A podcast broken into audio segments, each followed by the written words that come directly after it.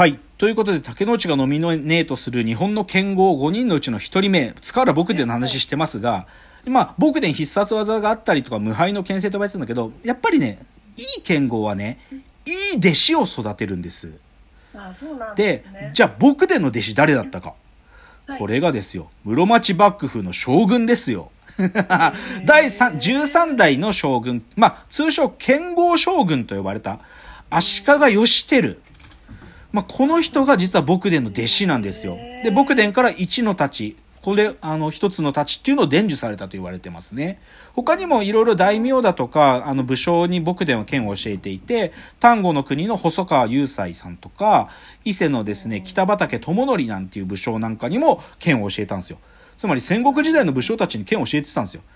ちなみに足利義輝は今やってる大河ドラマの「麒麟が来る」ではむ向井誠さん、あの向井里さんが演じてるのが足利義輝うなんだからまあ剣が強かった室町のあのああの実際剣豪将軍っていう小説があるんだけどね。だからまあ剣に精通してた将軍として有名なその人に僕伝は剣を教えてたの。うん。で実はねこれね諸説あってもう今日この後紹介するもう一人の剣聖上泉信綱っていうのがいるんだけど、そいつもひょっとすると僕伝の弟子だったんじゃないかという説もある。ただねあこれ定かじゃなくて逆信綱の方が師匠で僕伝が弟子だったんじゃないかという説もあってちょっとねちょっとここは不定かじゃない。っていう中でで一つじゃあね僕伝のこれ面白いトピックでまはい。あ僕伝ってね、まあ、よくさ無手活流っていうのわかんもう。剣を抜かずにたか戦わずして勝つっていうこれは実はね 僕伝から生まれたんですよ。へうーん、これね実はこれ講談であって講談にねはい。紅葉軍艦っていうそういう話があって僕伝がねなんかわこういう若い剣士からのたったあの挑まれてでそのね、その戦いするためにこじゃあ戦うぞっつってこ船で小島にね乗りこうあ船でちっちゃい島にこうじゃあそこであそこでやろうって言うんだけどそのはい。船でつけた時その剣戦いを挑んできた剣士を島に取り残して自分だけこう船で去っていくわけ。で、はははっつって、で、その高笑いしながら、戦わ、戦わずして勝つ、これが無手勝流だとか言うっていうんで、でもこう、でも、やっぱり極意だよね。戦わないで勝つっていうことができたら。うんそう。っていうのが、まあ、これ講談のテーマであったりとか、あとね、よくこれね、実は錦絵でよくあるのが、僕伝と宮本武蔵。で、実は二人は生まれてる時代が違うから、戦うはずないんだけど、その、武蔵が僕伝にこう刀で切りかかる絵がよく描かれるのよ。で、それをね、僕伝がいろりにあった鍋蓋でこう、抑えるっていうね、そういう映画ってこれ鍋蓋対決っていうんだけど、これ本当は二人は本当は出会うことはありえなかったんだけど、完全な作り話で、でもこういうことを想像するさせるぐらい、だから、む宮本武蔵とまあ並び称される剣豪だったことは事実なんですよ。っていうのが、塚原僕伝、一人目でした。うんでは、二人目いきます。僕伝の話にちょっと出てきちゃいましたけど、はいはい。上泉信綱。まあ、あの、ちゃんとね、なあの、フルネームで言うと、上泉伊勢の上信綱と言います。で、この人はね、正直言うと、生まれと没年は正確かわかんないけど、1508年から1577年って、まあ、資料なんかには書いてある。で、僕はね、信綱にちょっと思い入れがあるのは、実は信綱は神漬の国、つまり群馬県前橋市出身なの。あで、そう、で、す僕が生まれ、僕が育った町自体の隣に上泉町っていうのがあって、その上泉の生まれ。だから、信綱の名前がついてるのよ。で。で、上泉信綱はまずですね、新影流の開祖です。うん新影流という流は新影流って多分、あの、何々新影流って、いろいろ、流派がその後分かれてるけど、一番有名なのは、柳生新影流っていう種類よ。柳生新影流。だそれの、もう、大元ですよ。新影流っていうのは。それを開いた人。だから、そう。だから、で、新影流っていうのは一つ重要なのは、活人剣と呼ばれていて、人を生かす剣というですね。そういう、こう、ちょっと人間を鍛錬していくような、そういう意味合いとしての剣っていうものを突き詰めた人ですね。うんで、また、僕伝と同じで、上泉信綱自体も実は、剣の師匠として最高の師匠なんですよ。で。誰を育てたかってこれがすごくてねまず柳生石秀才さっきの柳生新影流の開祖である柳生その柳生の剣の道を開いたのは実は信綱だったんですよ。そう。そして。もう一つ大事な彼の弟子の一人で重要なのが宝蔵院陰英ですね。宝蔵院陰影というのはバカボンドで出てくるあの槍の達人、槍の宝蔵院です。そ。うなんだそう、奈良にあるほ槍の宝蔵院というのがあって、そこの開祖である陰影、これに剣を教えたのが信綱なんですよ。つまり剣の、まあ、後々のもう大元締めになる柳生とその槍の大元締めになる宝蔵院これの師匠なんですよ。上泉信綱というのは。でえっとねバカボンドの中で、こバカボンドの中でさ、もう歴史の史実じゃねえじゃん、出したけど、でもね、あの、バカボンドの中でもう信綱の名前出てくるわけ。で、どういう位置づけで出てくるかっていうと、まあ、やっぱりバガボンドの中で重要なキーワードは天下無双だよね。天下無双。はいのまあ、武蔵が天下無双。だけど、武蔵の前に無双だった一人として誰もが認める東大随一の剣豪、天下無双の上泉信綱という形で出てくるわけ。まあ、話の中ではね、まあ、これは史実かわかんないんだけど、武田信玄から大名の誘いがあったんだけど、それを断ったんだっていう話で出てきて、だから、その、まあ実際バガボンドの中で武蔵、新面た、あの、竹蔵が宝蔵院に手合わせに行った時に、そこで回想されるシーンで若き日の柳生石秀斎や宝蔵院陰影っていうのを圧倒的な器で彼らをもういとも簡単に倒して彼らの師匠になったって話が出てくるのよ。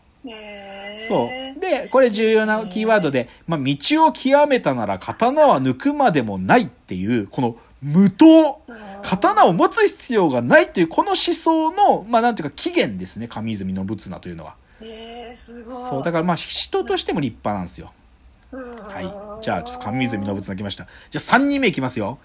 はい3人目。伊藤一等祭。伊藤一等祭。もう一等祭は正直ね、よくわかんないです。生まれも死んだ人たちもよくわかんない。し諸説あって、1550年ぐらいに生まれて、1630年前後に死んだんじゃないかという説が有力だったりとか、もうちょっと長生きして1653年ぐらいまで生きたんじゃないかという説もあるんだが、うんまあ、伊豆の国、だから静岡の人ですね。あそうなんで、まず一等祭はまあ一刀流の階層なんですよ。一刀流で、一刀流ってさっきの新影流と同じで、はいその後の剣の流れで言うと、もう一つの大きい流派なんですよ。で、あそうなんですねわかりやすくは坂本龍馬の、坂本龍馬の剣術っていうのは千葉修作先生に習った北進一刀流って言うんですよ。うなんだからでも北進一刀流の元々の総元締めはこの伊藤一等祭が作った一刀流という流派なのね。だからまあ言っちゃえば江戸時代ってそういうふうに剣術の流派って数百ぐらいあったら、ええ。まあ300とか400あったって言われてんだけどででもそのほとんどの流派の元締めは新影流か一刀流なんだっていうふうに言われていてまあこれねあの日本剣道の型という本が出てますのでそういうの見ていただけると分かります。へで一等祭はねとにかくね漫画みたいな話がいっぱいあんの。で、あのね、これはね、あのね、伝説なんだけど、なんかね、はい愛人にね、なんかこう騙されはいて、視覚に寝込みを襲われたってことがあるんだって。その時にね、彼が使ったこう技でね、日立没射刀っていうね、没射刀という技を使ったらしいんだけど、これ何かっていうとね、もうね、わかんないんだけど、なんか、どういう技かわかんない。なんか多分ね、バーって剣のなんかその斬撃が飛んでくみたいな技だったらしいんだよ。う んで、なんか、で、こうね、寝込みだからね、無意識のうちに敵を切る究極の剣術、無双剣というらしいんだけど、無意識でも敵が切れたんだよ。とかね、あと、やっぱり彼が使ってた剣っていうのも有名で、亀割刀っていうのが彼の愛刀だったんだけど、これはね、なんかね、と、まあなんか、盗賊をた戦ってる時に、盗賊が大亀に隠れたんだって。でっかい亀。で、その亀をバーンと切ったら、亀とその盗賊そのものが真っ二つになったっていうね。あ それは伝説なのよ、もうその、伊藤一等祭も。で、あのね、で、伊藤一等祭はね、バガボンドの中では結構重要な役割を演じていて、これはじ史実じゃないんだよ、きっとでだけどね、まあ、バガボンドの中では剣の神様って呼ばれてて、うんで、その、これ、佐々木小次郎の父親代わりを務めた金巻次祭の弟子だ。まあ、これね、歴史書ではひょっとしたらそうなんじゃないかとも言われてるんだけど、最強最速の剣の持ち主である金巻次祭の弟子だというふうに書かれてて、で、その金巻次祭が小次郎ってものがもう自分の手に余るってなったら、伊藤一等祭に預けるのね。そう、だから言っちゃえば、小次郎の剣の道をさらに開いた存在として出てくるのが伊藤一等祭。で、に人人間としてはねやっぱり糸井藤斎ってねかなりこう遊んだ人らしいんだよね。あでなんかこう士官するとかなんかこう武芸の達人としてなんかこうね。偉くなっていくことに興味がなくてとにかく剣。で剣っていうのはやっぱりその中で遊びなんだと。うん。そういうものとして居続けた人らしくって。だからはい。まあなんていうのかなやっぱり剣に生きた人はい。として書かれてる。でまあそのバガボンドならバガボンドの中でなんだけど柳生石秀斎が言うにはあれこそ天下無双極まっておるっていうふうに言うのよ。だから石秀斎からしてもやっぱり糸一藤斎とんでもなかったらしいと。極まあこれはちょっとバガボンドの中の話だけどね。でだから石秀斎はやっぱり剣を楽しむ人だからさその上泉信綱的な無党の思想っていうのに対してはな何が楽しいのやらということらしいよ。でもそれぐらいこう剣に狂った人っていう、そそういう感じっすね。うん3人目来ましたあ、ちょっともう時間今日いっぱい使っちゃうな。じゃあいいや、次行きますね。じゃあ次、ちょっと、ま、チャプターまたいじゃうけど、次に言うのは、